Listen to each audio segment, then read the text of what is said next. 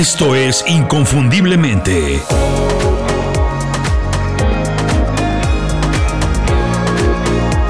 Sé extraordinario en lo que haces. Hola, soy Julio Muñiz. Muchas gracias por acompañarme en este programa especial dedicado a esa cosa misteriosa que se llama la creatividad. Hoy vamos a platicar desde nuestra experiencia qué es la creatividad. Es algo natural, es algo que se aprende, es una habilidad, se desarrolla, para qué sirve y sobre todo, lo que a todo el mundo le debería preocuparse es por qué intentar desarrollarla. Y para platicar de esto me acompañan dos muy buenos amigos. Ambos ya estuvieron de manera individual en el programa, así que si tienen curiosidad, vayan a las, notas del programa y les vamos a dejar los enlaces directos a las conversaciones que tuve. Ellos son Alexandra Castrillón y Eduardo Pocas Peñafiel. Alexandra es ingeniera en sistemas, pero tiene un posgrado en hermenéutica literaria. Trabajó 20 años en marketing y actualmente se dedica a algo que a todos nos encanta, pero no todos le hemos dedicado el tiempo que deberíamos hacer, que es escribir a la literatura. Ha publicado tres novelas y recibió el premio Isabel Allende al libro más inspirador de ficción, así que de creatividad le sabe y le sabe un rato. Y Eduardo es fundador y director de Supply, la agencia boutique de inteligencia creativa. En ella ofrece servicios estratégicos para que las marcas interactúen mejor con los consumidores y promuevan mejor sus productos y servicios. Además, mucha gente lo conoce. Él y yo nos conocemos desde hace mucho tiempo porque Eduardo también fue una celebridad, fue una personalidad en los medios trabajó junto conmigo en la cadena de televisión NTV. Alexandra, bienvenida. Muchísimas gracias por hacer tiempo para platicar una vez más con nosotros. Hola Julio, muchísimas gracias por esta invitación. Pocas, qué gusto conocerte. Y bueno, encantada de contar un poco sobre mi experiencia y esta transformación que he vivido de la ingeniería hacia la literatura y el arte. Interesantísimo. Pocas, bienvenido, gracias. Qué gusto saludarte otra vez. Julio, un gusto como siempre. Siempre se te olvida decir que fuiste jefe mío, ¿eh? Que no se te olvide que en algún momento. Bueno, pero éramos. Un escaloncito arriba. Éramos jóvenes, nos divertíamos y había una relación más de amigos generalmente. Yo creo que por eso el canal se fue a pique. Exacto, sin duda. Alexandra, muchísimo gusto y muchísima envidia. ¿eh? Ya platicaremos en este podcast el tema de la escritura. Yo tengo ahí un par de, de cosas que, que decirte, pero muy fan, muy fan.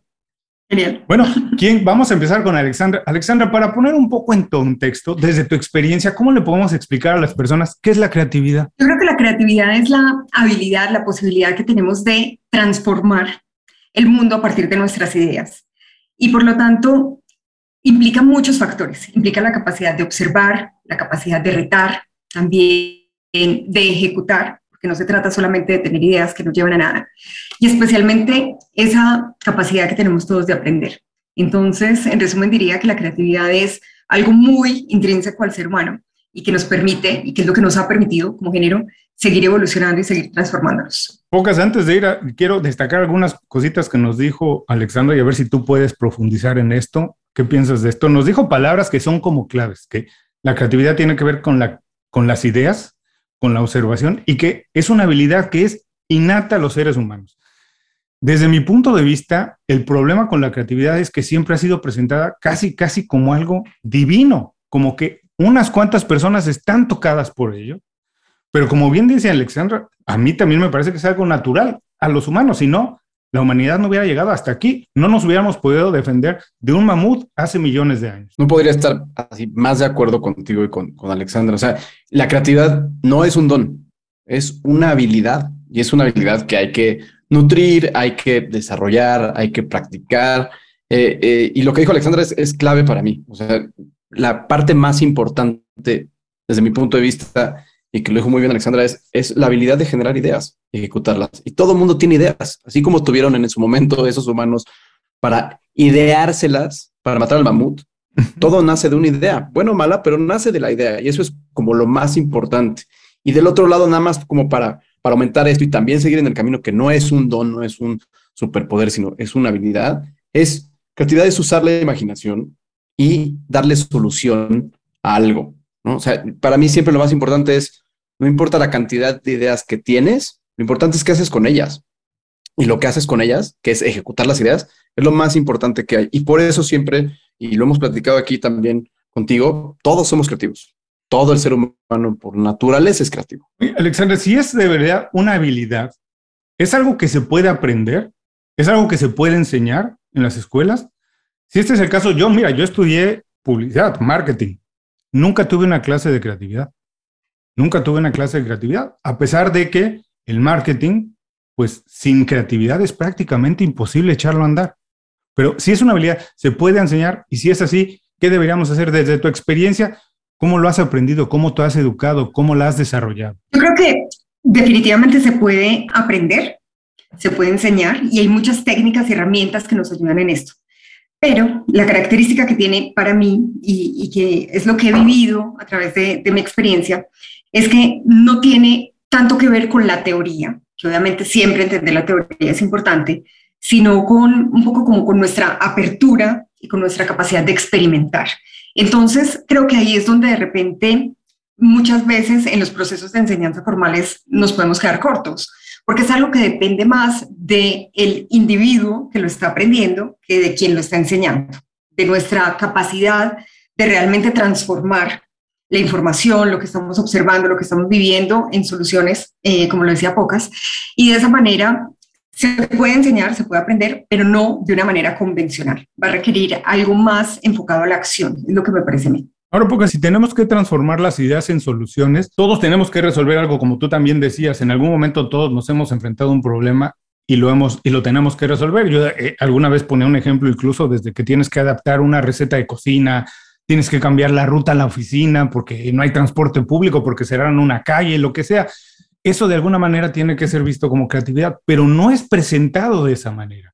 No, no es Entonces, las personas en estricto sentido no se consideran creativas por eso, porque no consideran que tienen ideas. Muchas personas te dicen, es que no soy creativo, no se me ocurre nada. ¿Cómo le decimos a las personas que sí se le ocurren y que todos los días resuelve problemas de manera creativa. Que siento que hay un punto muy importante, que hay como un sesgo creativo interesante, porque hoy ya, como no sucedía hace unos 15 o 20 años, hay muchas escuelas de creatividad, universidades, cursos que dicen que son para creatividad, pero el sesgo está raro porque llaman a los creativos cuando todavía no son creativos. O sea, quieren que los primeros grandes alumnos sean creativos que necesitan practicar su creatividad, valga la redundancia. Y eso está, siento que está mal de principio, porque aquí ya hablamos que no es un don, es una habilidad, y todo aquel que quiere ser creativo podría hacerlo en la práctica, como bien dijo Alexandra. Es bien difícil para mí dar una clase o un curso de creatividad pensando en teoría, porque la teoría de la creatividad tendrías que irte mucho más atrás y agarrar un buen de disciplinas para ver cómo impacta en cada una de ellas, llámese arquitectura, diseño, eh, eh, eh, sociedad. En cambio, la parte de la práctica es la que a veces le da miedo a las personas creer que lo que están haciendo no es creatividad, porque le llaman de otro nombre. Y que si quieren tomar algo de creatividad, tienen que entrar a una universidad o más bien a un universo que solo se rodea de cosas que son creativas. Y eso está mal. Y ahorita lo dijiste, o sea, todo mundo para solucionar un problema necesita generar una idea. Y generar una idea y activar tu mente y activar tu imaginación es un aspecto creativo natural del ser humano. 100% natural. Ahora, yo creo que ya ha quedado más o menos establecido que es importante que todo el mundo tiene esa capacidad o por lo menos la posibilidad de pensar de manera creativa. Pero Alexandra, desde tu punto de vista, ¿por qué ahora debería ser tan importante? ¿Por qué es más importante o por qué tiene tal importancia hoy en día la creatividad? Creo que tiene que ver con que tenemos como esa creatividad muy dormida. Justamente como lo decía Pocas y como lo mencionabas Julio, eh, se ha estigmatizado que las personas creativas son las que se dedican a ciertos oficios muchas veces relacionados con la parte artística, por ejemplo, y que todos los demás no lo son, que el contable no lo es, que el ingeniero no lo es, que la persona que cuida la casa no lo es. Pero lo cierto entonces es que como estamos dentro de ese paradigma de que solamente algunos son creativos, necesitamos ser disruptivos y justamente salir de ese, de ese pensamiento, de esa creencia limitante. Entonces, por eso es más importante hoy en día, creería yo. Si bien, como lo dijimos, se ha necesitado en toda la historia de la humanidad como género ser creativos, este paradigma de que solamente algunos lo son es lo que nos reta a todos, a todas, en las diferentes áreas en las que estemos, a realmente ejercer una creatividad consciente y con propósito. Y creo que ese es el punto clave, porque si estamos dentro de esta creencia de que solo algunos lo son, todos los demás, por ejemplo, en mi trabajo que durante 20 años trabajé en el mundo corporativo, el reto era, bueno, y de hecho muchos años trabajé en agencias de publicidad, como yo, que soy la que me encargo de analizar las bases de datos de los consumidores, aporto un enfoque creativo esto que estoy haciendo cuando el paradigma me dice que los creativos son otros, que son los diseñadores, que son los copies. Entonces, por eso creo que es súper importante hoy en día que haya una creatividad consciente y con propósito en todas las áreas de nuestra vida. Es interesante esto que dice Alexandra Pocas, que, por ejemplo, ella, desde la perspectiva en la que estaba sentada, el lugar que ocupaba en una agencia de publicidad, más, más o menos, no se le era permitido pensar de manera creativa, porque la creatividad descansaba en otras personas. Tú te enfrentas ahora a ese problema porque tú trabajas directamente con agencias de publicidad, con clientes, prestando servicios creativos. ¿Tú consideras esto que hoy la creatividad está más entendida a otros parámetros o otros niveles? Híjole, me cuesta trabajo contestar y decirte sí, porque me he topado con todo. Yo también estuve muchos años en agencias creativas donde la peor barrera de la creatividad era la parte de jerarquía en la agencia, es decir, había un director creativo y luego un creativo junior, y luego un copy, y luego este, yo que estaba en research, y luego un diseñador industrial. Y entonces no podías eh, trabajar bien en equipos multidisciplinarios, sino estabas centrado a mandar las cosas que se revisaran y se fueran otra vez a la cadena hacia abajo, ¿no? Y hoy me topo con ese problema con agencias que tienen un modelo viejo, porque los que tienen el modelo abierto, generalmente cuando hago una investigación que tiene que ver con inspiración creativa, les pido que esté todo el equipo y está hasta el de legal en la, en la junta, está el de legal, eh, él o la de marketing, eh, eh, el que hace, o sea, el que maneja la camioneta que va a llevar las activaciones en below the line, está en esa junta, porque ya ahora siento que hay una apertura más grande de que de todos modos se van a enterar del resultado de las cosas y del proceso, y además existe esta como semillita que gracias a la gran forma que tenemos de comunicarnos inmediatamente con la tecnología y con el Internet, pues podemos hacerlo de forma más sencilla.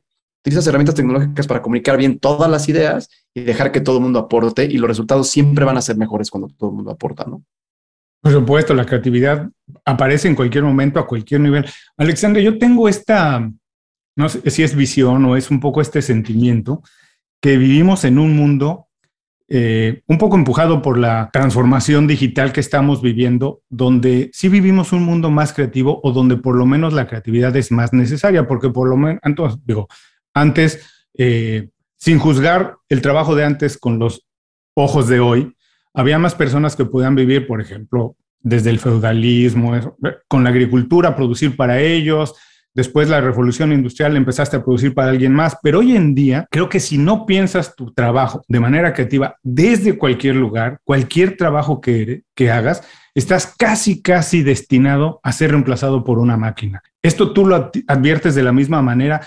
Las redes sociales, hacia dónde nos han llevado. Cualquier persona, como decía Pocas, eh, alguien de legal, de contabilidad, tiene relación con su contrapar en Singapur, tiene que aprender a, comunicarse de otra manera. En fin, ¿tú crees que eso un poco ha democratizado la necesidad de que todo el mundo aprenda de manera creativa y trabaje de manera creativa? Interesante, Julio. Me parece que definitivamente tienes ahí un punto súper válido y es que todas las herramientas tecnológicas, a la vez que nos habilitan para tener nuevos enfoques, nuevas formas de trabajar, nuevas formas de relacionarnos, también se pueden convertir en una barrera. Y va a depender del individuo cómo las aproveche o no. Eh, te escuchaba en un, episodio anterior que hablabas de, o tal vez en una publicación en Instagram, de cómo las redes sociales, por ejemplo, en muchas ocasiones limitan la creatividad justamente porque ponemos nuestro cerebro en modo automático y estamos simplemente consumiendo sin ni siquiera cuestionar y sin ni siquiera realmente tener una intencionalidad con eso que estamos haciendo. Pero a la vez, esta misma tecnología también nos reta a posicionarnos de manera distinta, a construir una marca personal diferente, interactuar con personas en todo el mundo. Entonces, yo pensaría que la herramienta como tal es neutra. Lo importante es el individuo que realmente tiene la capacidad, y ahí también se requiere creatividad, para entender cada uno de los espacios tecnológicos como una oportunidad dentro de este espacio de democratización que tú mencionabas, de sobresalir y de realmente explorar nuevas ideas, soluciones y oportunidades. Entonces, más allá de la herramienta, creo que la responsabilidad sigue estando en el individuo. Oigas, esto es interesante. Trajo algo a, a la mesa, Alexandra, que es que son vistas o como el, angelito bueno o el demonio, las redes sociales, la inteligencia artificial, ¿no? Por ejemplo, hoy en día, eh, tú y yo que somos melómanos locos, antes nos encantaba descubrir música, nos encantaba ir a una tienda de discos a descubrir música, un amigo nos recomendaba, y hoy las redes sociales se encargan de eso. Las redes sociales se encargan de sugerirnos. Tú pones Spotify y solo te sugiere lo que supuestamente te tiene que gustar.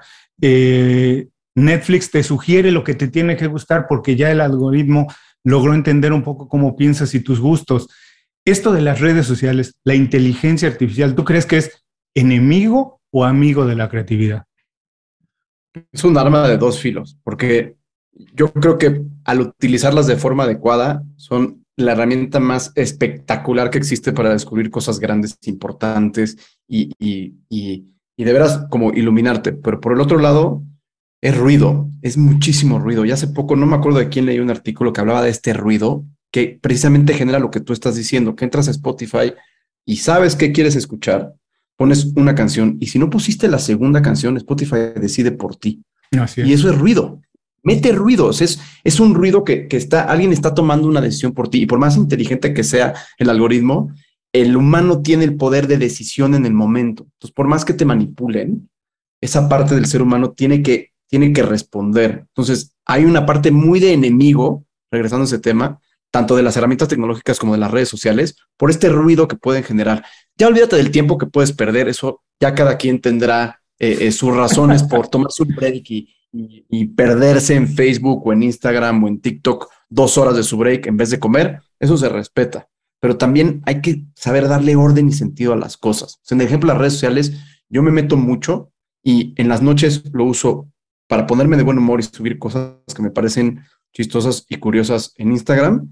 Y en Twitter lo que he hecho es hacer listas, de hacer listas de distintos temas. Tengo listas de creativos, tengo listas de podcasts, tengo listas de futurólogos y tratar de consultar solo esas. Y cuando estoy haciendo un tema eh, de lo que tú quieras, de, de, futuros, pues entonces activo las notificaciones solo de los futuros y apago todas las demás. Entonces hay, hay una parte como muy humana que tenemos que, que, que pelear todavía, porque si dejas que te absorba este mundo automatizado de las redes sociales y de los algoritmos, de verdad te pierdes y no solamente te afecta en el tema creativo, te afecta hasta en el tema de salud.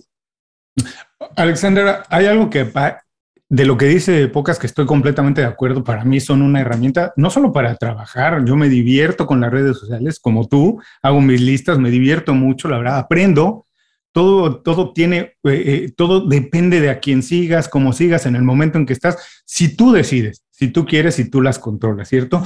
Pero quiero darme un pasito atrás, Alexandra, creo que si las personas no son curiosas naturalmente, si están esperando que les dicten todo, el clásico, ya trabajé de 9 a 6, ahora entretenme televisión, se ha transformado a entretenme redes sociales, pero si no se nos despierta la curiosidad por saber que hay algo más, que hay detrás, de por qué preguntarnos por qué pasó esto y cómo podemos hacer, ¿Tú tienes alguna, a lo mejor desde tu manera de ver, de cómo lo has hecho, cómo de estar despertando naturalmente y constantemente la curiosidad de aprender algo más? Hay algo súper importante en el proceso de escribir o de ser escritor o escritora, y es que el primer paso para escribir es ser un observador del mundo, mm. ser observador del mundo exterior, pero también del mundo interior. Y esto es algo que se va desarrollando con la práctica constante de esa observación consciente.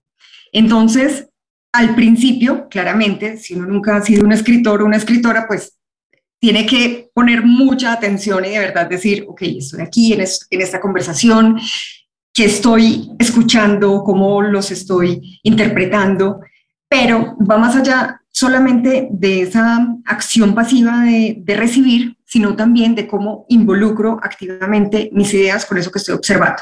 Entonces, por ejemplo, para contextualizarlo un poco más y un ejercicio súper fácil que todos podemos hacer. Nuestra observación generalmente está muy atada a los ojos, porque es el sentido que los seres humanos tenemos más desarrollados, el 80% de los estímulos nos llegan a través de los ojos. Empezar a conscientemente desarrollar cada uno de los sentidos nos convierte automáticamente en personas más creativas ir a la calle, salir a la calle, mi ruta muy común, ir al supermercado. Yo un día eh, me encargo de un, de un sentido diferente. Entonces, hoy voy a estar muy atenta al olfato y voy todo el camino solo con el olfato, pero no solo oliendo los árboles, las personas, en fin, lo que haya, sino transformándolo en palabras en mi mente. Porque claro, como soy escritora, necesito convertir ese estímulo mm. en palabras. Esto mismo pasa cuando, por ejemplo, vamos a las redes sociales y es eh, tener la capacidad, obviamente no vamos a tener los cinco sentidos, la posibilidad de activarlos, pero sí tener la capacidad de transformar lo que estamos viendo, porque son muy visuales, en nuestra propia interpretación de eso que estamos viendo. Es efectivamente un esfuerzo, no es para hacerlo todo el tiempo, a veces en realidad solo necesitamos consumir entretenimiento y desconectar el cerebro, pero eh, tener la conciencia de hacerlo nos va a poner a un nivel distinto, nos va a hacer observadores de qué tipo de contenido estoy consumiendo, de quién me estoy dejando manipular, qué tipo de información me está entregando el algoritmo a partir de todas esas interacciones que yo he generado. Y cómo conscientemente digo, voy a dejar de seguir ciertas cuentas, voy a empezar a cuidar más mi salud mental y voy realmente a aprovecharlo de una manera distinta. Entonces, creo que, que todo se reduce a tener esa observación consciente de lo que estamos consumiendo y de qué interpretamos nosotros y nosotras con eso que estamos recibiendo.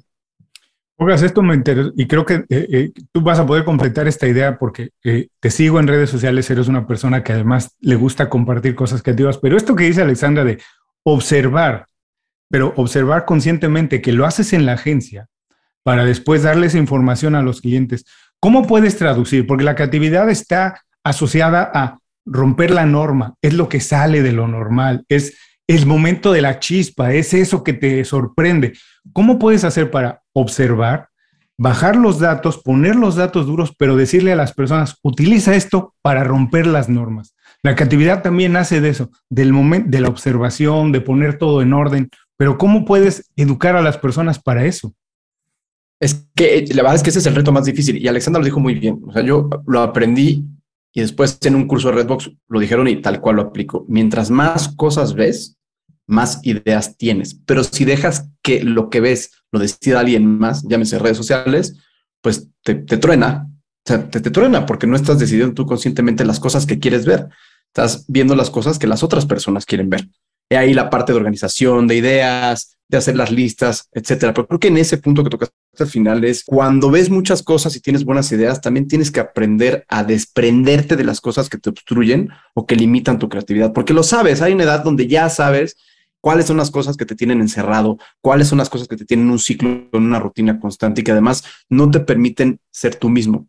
Y hoy si aprovechas el otro lado de este ecosistema digital y de este tema de herramientas, pues es, buscas distracciones positivas, ¿no? Hoy puedes hacer de todo, puedes aprender a tocar un instrumento, puedes aprender a armar un mueble, puedes aprender a tejer, puedes tomar cursos de lo que quieras. Entonces, para responder tu pregunta de la información es, cuando tú quitas lo malo empiezas a poner las cosas buenas de cosas que te frustraban antes, que te gustan, llámese música, cocina, tratar de escribir un libro, sacar ideas, y las empiezas a ordenar, bloqueas lo que está mal y empiezas a acostumbrarte, uno, a ver las cosas buenas y dos, armar que tus redes sociales y que tu ecosistema digital te empiece a mostrar esas cosas buenas. O sea, ahí sí se aprovecha el algoritmo, ¿entiendes? Ahí sí puedes decirle toda la tecnología, oye, hoy estoy en un momento donde, y voy a poner el ejemplo de Alexandra, fui con esta sensación que me encantó de ir al súper y absorber todos los olores porque estoy interesado en aprender cocina, quiero cocinar. Entonces regresas a tu casa y empiezas a mover todo tu ecosistema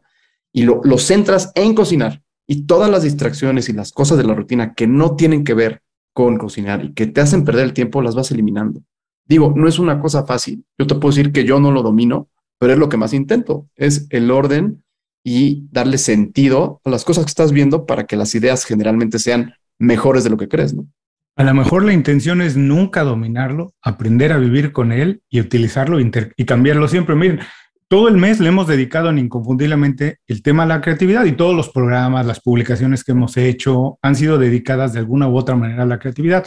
Y yo pensaba cuando estábamos preparando el mes que, eh, y es una idea que he manejado y, y he barajeado durante mucho tiempo, es que muchas veces no se trata de incorporar la creatividad a lo que haces, sino que más bien organizar tu vida de manera creativa. Y así todo lo que hagas va a tener de alguna manera algún elemento creativo. Por ejemplo, esto que nos decía Alexandra, que parece un, ejemplo perfecto, es cuando vayas al súper, ve de otra manera, viéndolo de otra manera. Y cuando vayas a cualquier lugar, velo desde otro punto de vista. Es no incorpores la creatividad a un elemento, vive todos tus días de alguna manera más o menos diferente.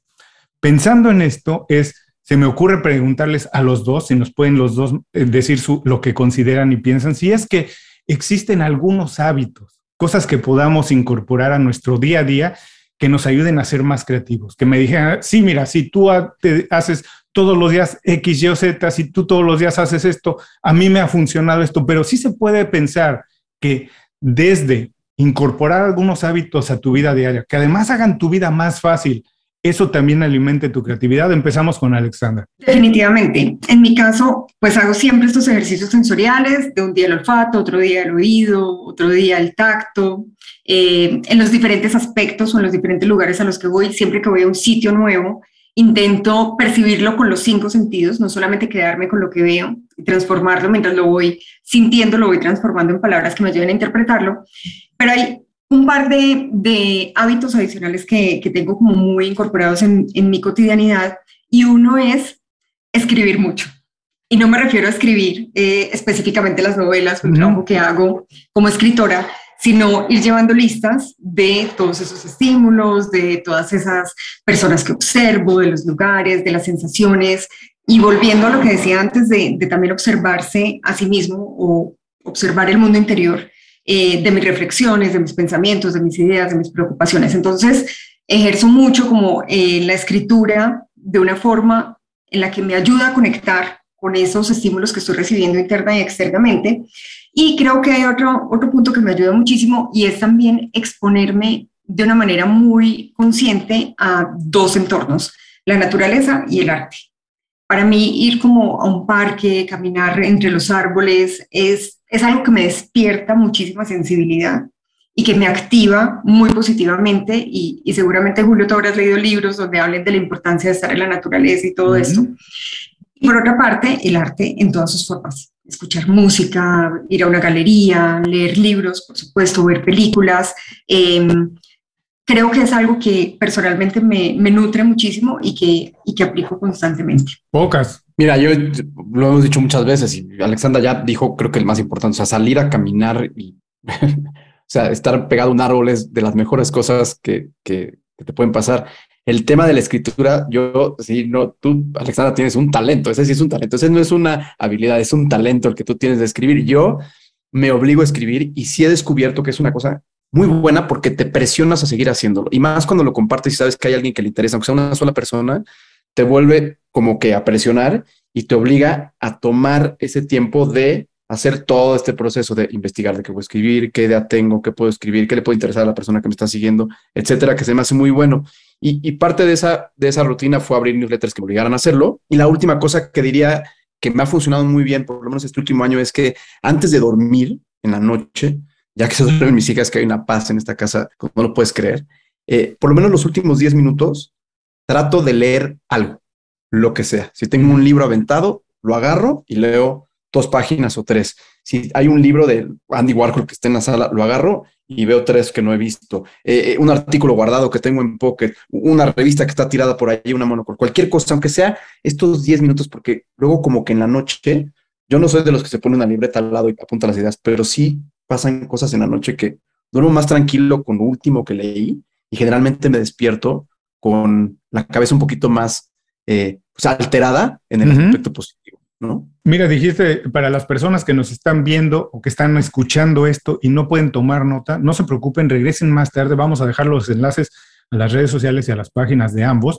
Hablaste de tu newsletter, Pocas, que yo lo recibo semanalmente, me encanta porque son cinco ideas o diez o, no hay un número determinado, pero siempre son cosas creativas, muchos anuncios que son generalmente encuentras el que hay que ver, el que es muy creativo. Entonces, regresen más tarde, les vamos a dejar los enlaces porque de verdad, si quieren despertar su creatividad, esa es una buena manera, seguir a estos dos tremendos personajes. Algo que hablaron los dos que me parece también muy importante es, pocas lo decías, antes de leer duermo y no sé qué pasa en la noche, que al despertar algo, algo sucedió. Y Alexandra también decía esto de irse a la naturaleza, escaparse, dejar volar la imaginación. La creatividad también está asociada, ¿no? No sé si es cierto, pero se le atribuye a Picasso esta idea de que las musas existen, pero siempre aparecen a las nueve de la mañana cuando ya estoy en el estudio trabajando. Entonces también tiene que ver con el trabajo duro, pero al mismo tiempo el descanso. Siempre se recomienda esta idea de volar, dejar volar la imaginación. ¿Puedes profundizar un poquito esa idea, Alexandra, de dejarnos, cuando rompemos la rutina, cuando dejamos a la cabeza volar es cuando las ideas muchas veces se entrelazan. Ideas completamente distantes es cuando, wow, cuando llega el momento que se unen los eureka. Como que las neuronas se conectan y conectan dos ideas que estaban muy alejadas. Efectivamente, yo creo que acá surgen como un par de procesos importantes. El primero es que con el descanso, con el sueño, eh, es un mecanismo indispensable para que nuestro cerebro libere información, ¿cierto? Es como que limpia el cerebro. Y, y, es indispensable para que puedan llegar nuevas ideas y como para que el cerebro decida qué es lo que guardo a largo plazo y qué es lo que tengo que olvidar. Si recordara todos los días de mi vida, todas las veces donde dejé estacionado mi auto en algún lugar, en donde fue, pues ya mi cerebro se habría reventado. Entonces, todos los días hay muchas cosas que necesitamos olvidar para que podamos mantener las que sí son importantes. Entonces, ese es un mecanismo fundamental, definitivamente eh, el descanso. Pero por otra parte, eh, también está la necesidad o la capacidad que tenemos de evitar o de acallar nuestro juez interior. Cuando estamos en un, en un proceso creativo, nuestro principal inconveniente somos nosotros mismos. Ese juez diciendo, es una mala idea, eso no va por ahí, te van a criticar, cómo se te ocurre, a quién le va a gustar esto, ni les digo, siendo escritora, eh, la cantidad de pensamientos de ese estilo que tengo todo el día, ¿no? Entonces, em, es tan importante que aprendamos también a eliminar ese ruido de nuestro crítico interior y de nuestro juicio y ese síndrome de la impostora siempre ahí como latente para con total expansión y con total, un poco también como con mucho amor propio, permitirnos ser disruptivos, ir por caminos por los que nunca hemos caminado y encontrar tal vez ahí esos dos puntos que se unen como por arte de magia. Entonces, esa sería como la forma en la que yo lo veo. Pocas, quisiera ver si puedes, eh, puso también el, el, cascabel al gato, Alexandra, con esta idea de tener malas ideas, de nosotros mismos estarnos autosaboteando, es algo normal en el ser humano decir, no, esto, pues, es una idea malísima. ¿Qué papel juegan en la creatividad esta constante tener ideas, aunque sean muy malas, no matarlas, ¿Cómo haces tú para llevar adelante eso? Y después, casi estamos por terminar, para después, lo último que quiero, ahora te voy a dejar esta, este trompo en la uña, pero después vamos a hablar un poquito de la colaboración y la creatividad para irlo, empezar a cerrar. Pero esta idea de tener malas ideas, pocas. Pero ese es lo que te digo, o sea, yo creo que todos tienen malas ideas y hay muy malas ideas que terminan siendo buenas. Y te regreso a un punto que, que, dije hace unos momentos, ¿no? O sea, la, la idea es importante, pero es más importante lo que haces con ella. Entonces ahí está ese tema como de tener este lado de práctica, de cómo vas a saber si la idea es mala si no la has intentado. ¿Por qué crees que por juzgarte a ti mismo, como dice Alexandra, no va a funcionar esa idea? ¿Qué, ¿Qué, es lo que te limita en ese punto? Si nadie te va a juzgar, si apenas la vas a hacer. Ahora, si vas a hacer una idea muy grande dentro de una corporación que tienes la sensación que es mala, pues platícala y agarra la expertise de alguien más, escucha, colabora y entonces ya vas mejorando eso. Pero eso son parte del proceso. No, no voy a entrar a este cliché de hay que fracasar para triunfar y, estas invenciones que entraron por error, pero es que así pasa. O sea, la verdad es que así pasa. Hay mucha gente que quiere armar un negocio y falla muchas veces, pero para mí no está fallando, está aprendiendo, está pivoteando, está mejorando y está fortaleciendo esa idea. Sí, entiendo que hay ideas malas, hacen daño porque son ideas que se quedan fijas y que uno se vuelve muy necio en lograrlas y a veces es una idea mala, pero tal vez es una idea mala porque no la has compartido y porque nadie te ha ayudado a convertirla en buena. Ese es, es, como, como parte de ese proceso, ¿no? Eh, Pocas dijo dos cosas que a mí me encantan y que yo las he practicado toda la vida por suerte. Y es esta idea de que las ideas no son perfectas, que como dices, la vas trabajando y la vas mejorando, dijiste, va pivoteando, la vas cambiando, la vas acomodando, pues las ideas de nacimiento generalmente no son buenas, hay que irlas manejando. Y lo otro que dijiste, si trabajas en una gran compañía, se te ocurrió algo, compártelo con algo, con alguien que te dé su punto de vista desde, otro, desde otra óptica. Pero aquí viene esta parte que me ha parecido siempre difícil. No sé si a ustedes les ha pasado, pero generalmente nos dice alguien que no comparte sus ideas porque le da miedo que se las roben que no comparten. Y ideas de negocio, la gente no las quiere compartir porque eh, eh, me la van a robar, lo van a hacer. Cuando yo comparto esta idea con un pocas, que la idea no es lo mejor, sino la ejecución, ¿no? Nadie, nadie se roba una idea porque el problema es ejecutarla. Si alguien le hubiera robado a, Jeff Bezos la idea de Amazon, el problema no era la idea, el problema era echar a andar ese negocio, caray, ¿no? Que no cualquiera lo hacía. Pero Alexandra, esta idea de compartir tus ideas, de buscar colaboración. Creo que a los latinos nos cuesta mucho trabajo la idea de soltar, abrir, compartir, buscar un segundo punto de vista, incluso hasta por miedo que nos digan que es una idea muy mala, pero ¿te ha pasado? ¿Cómo lo evitas? ¿Qué recomendación tienes? Coincido completamente lo que dices de que tenemos esta, esta creencia de que si, la, si tengo una buena idea me la van a robar. Y lo cierto es que al fin y al cabo es un pensamiento como desde la escasez, cuando en realidad el hecho de que haya varias personas, inclusive al mismo tiempo, trabajando en la misma idea, cada uno con su enfoque, va a permitir que haya unos avances mayores, si lo vemos como desde el punto de vista, desde la perspectiva de la, de la humanidad. En, en, mi caso, por ejemplo, como escritora, eh, si dijéramos, voy a escribir un libro con una idea súper original de una pareja que se enamora y terminan suicidándose, eh, puede haber no solo Romeo y Julieta, o sea, miles de libros con esta idea. La diferencia va a ser como yo, desde mi individualidad, desde mis capacidades, desde mi experiencia, desde mi forma de ver el mundo, lo convierto en algo único, basado en mi contexto, en mis creencias, en mi situación cultural, etc. Y creo que esto aplica en todos los casos. En las empresas, cada persona, desde su experiencia, desde el camino que ha recorrido, va a poder entregar algo completamente diferente, aún con exactamente la misma idea.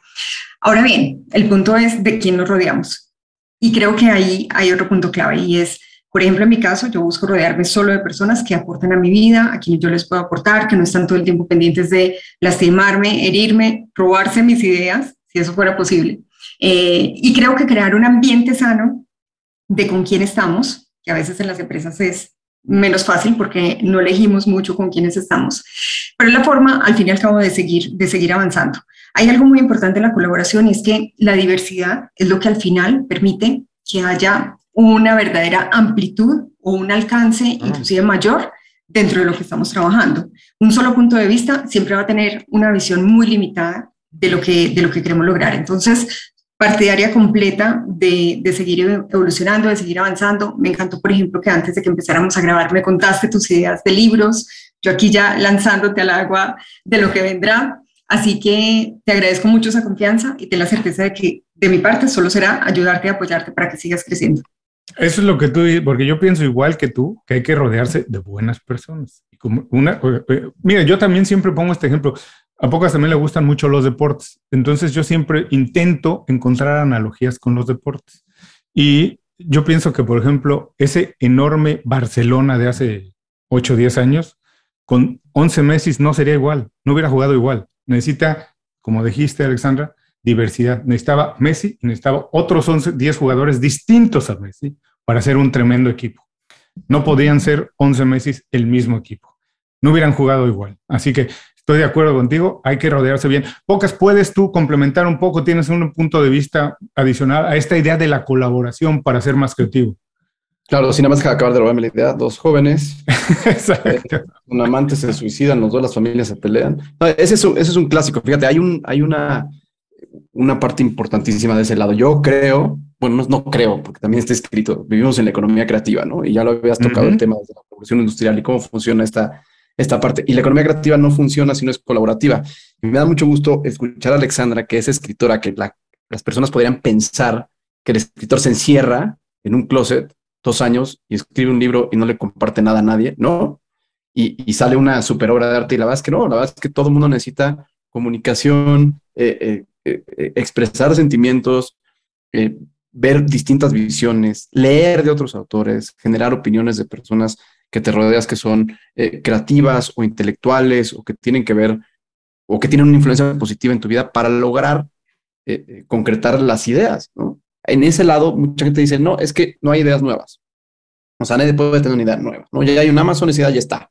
Entonces, también lo dijo Alexandra, es que esa parte de qué haces con la idea es muy personal, es muy única. No hay dos seres humanos iguales, no existen. O sea, el DNA de cada persona es completamente diferente y la cabeza también. Y la forma que la quieres ejecutar, mientras te rodees de personas que piensan similar a ti, que tienen esa energía para ejecutar esa buena idea, pues te va a ir mejor.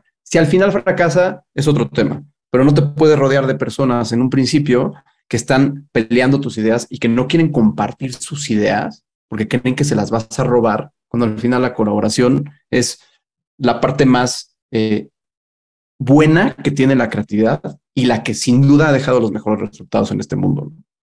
Y de esta idea, de esta hipótesis, de esta tesis, nace inconfundiblemente. Era hablar con personas para platicar ideas, nada más. Y hoy lo estamos concretando de alguna manera.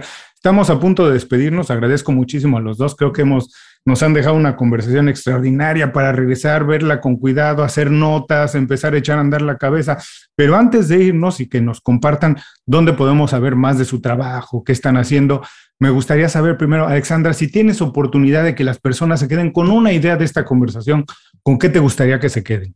Para mí, definitivamente, la principal creencia que tenemos que romper es que solo hay algunas personas creativas todos somos creativos. Pocas, ¿con qué te gustaría dejar a las personas que están manejando, que están haciendo ejercicio, que digan, ya los escuché, ya los vi, me llevo esto de esta plática? Eh, como estamos hablando de creatividad, lo que me gustaría que se quedaran es curiosidad, sean lo más curiosos posibles. Y si te quitas la pena de ese lado, de poder preguntar las cosas pensando que son las preguntas más estúpidas, te llevas las mejores sorpresas y las mejores semillas para explotar tu creatividad, al ser curioso. Ahí está, todos somos creativos, quítense la pena, hay que preguntar. Alexandra, así antes de irnos, de verdad, dinos dónde podemos saber lo que estás haciendo, qué estás trabajando, a dónde mandamos a las personas para que conozcan más de ti. Muchas gracias. Bueno, eh, la red social donde estoy más activa es Instagram, y allí mi cuenta es arroba acastrillón, acastrillón es con doble L, y en mi página web, alexandracastrillón.com, pueden descargar un libro gratis, uno de mis libros gratis, una colección de relatos y conocer todas mis novelas, el trabajo que estoy haciendo. También si son escritores o quieren serlo, pues allí tengo muchos recursos para que, para que aprendan sobre este tema. Excelente. Pocas, ¿dónde mandamos a las personas para saber de tu trabajo? Pues mira, todas las redes sociales son el Pocas y las los dos newsletters los tengo en Substack. Entonces también si llegas a Substack y pones el Pocas, vas a encontrar inteligencia creativa y efecto variable. Y ahí, ahí está todo, todo el ecosistema de contacto para, para mí. Bueno, les recuerdo, si están haciendo ejercicio, si están haciendo cualquier otra cosa y no pueden tomar nota ahora, no se preocupen, regresen un poquito más tarde a las notas de este programa ahí dejaremos los enlaces directos a las dos páginas de tanto Pocas como de Alexandra. De verdad, los dos les agradezco muchísimo, les mando un abrazo muy grande, espero que la tercera vez sea en persona, que nos podamos sentar juntos a tomar una negra modelo, no saben cómo se me antoja. Entre más lejos estás, Sueño con eso todos los días, una buena. Y ahora que Alexandra que tiene la oportunidad de hacerlo a diario, bueno, me encantaría sentarnos, sentarnos ahí en el parque, a tomar una buena cerveza y seguir hablando de todo, de lo que nos gusta. Genial, muchas, muchas gracias por esta invitación, qué gusto conocerte pocas y bueno, ojalá que venga ese encuentro, definitivamente. Alexandra, muchísimo gusto, de veras, o sea, mi respeto y admiración, ya me he metido a tus redes sociales y, de veras ha sido una inspiración para seguir escribiendo, aunque no me considero un escritor, pero por lo menos está esa parte de inspiración que es lo, que es lo más importante. Y Julio, pues, cuando quieras la negra modelo, ya sabes que aquí estamos. De verdad, mil gracias por invitarme. Yo cuando quieras estoy eh, aquí o en Miami, si quieres. También vamos a conseguir el patrocinio el de modelo y estamos listos. Ya, ya hablamos de eso antes de empezar la conversación contigo. Echaremos a andar esos proyectos y a todos los que nos escucharon hicieron el favor de vernos. Aquí terminamos la conversación con Alexandra y con el podcast. Si no pueden tomar notas ahora, no se preocupen. Regresen más tarde y dejaremos todo en las notas de este programa. Muchas gracias por escuchar el programa. Si algo te pareció interesante, visita inconfundiblemente.com. Tenemos un blog, un canal de YouTube y un boletín donde recomendamos libros, documentales y herramientas para ayudarte a destacar en lo que haces. Se llama Las 5 Razones y llega todos los viernes. Por último, si quieres mejorar tu marca personal de manera fácil e inmediata, recomiéndanos con tus amigos y comparte este programa, porque cuando compartes contenido con valor, dejas una buena impresión.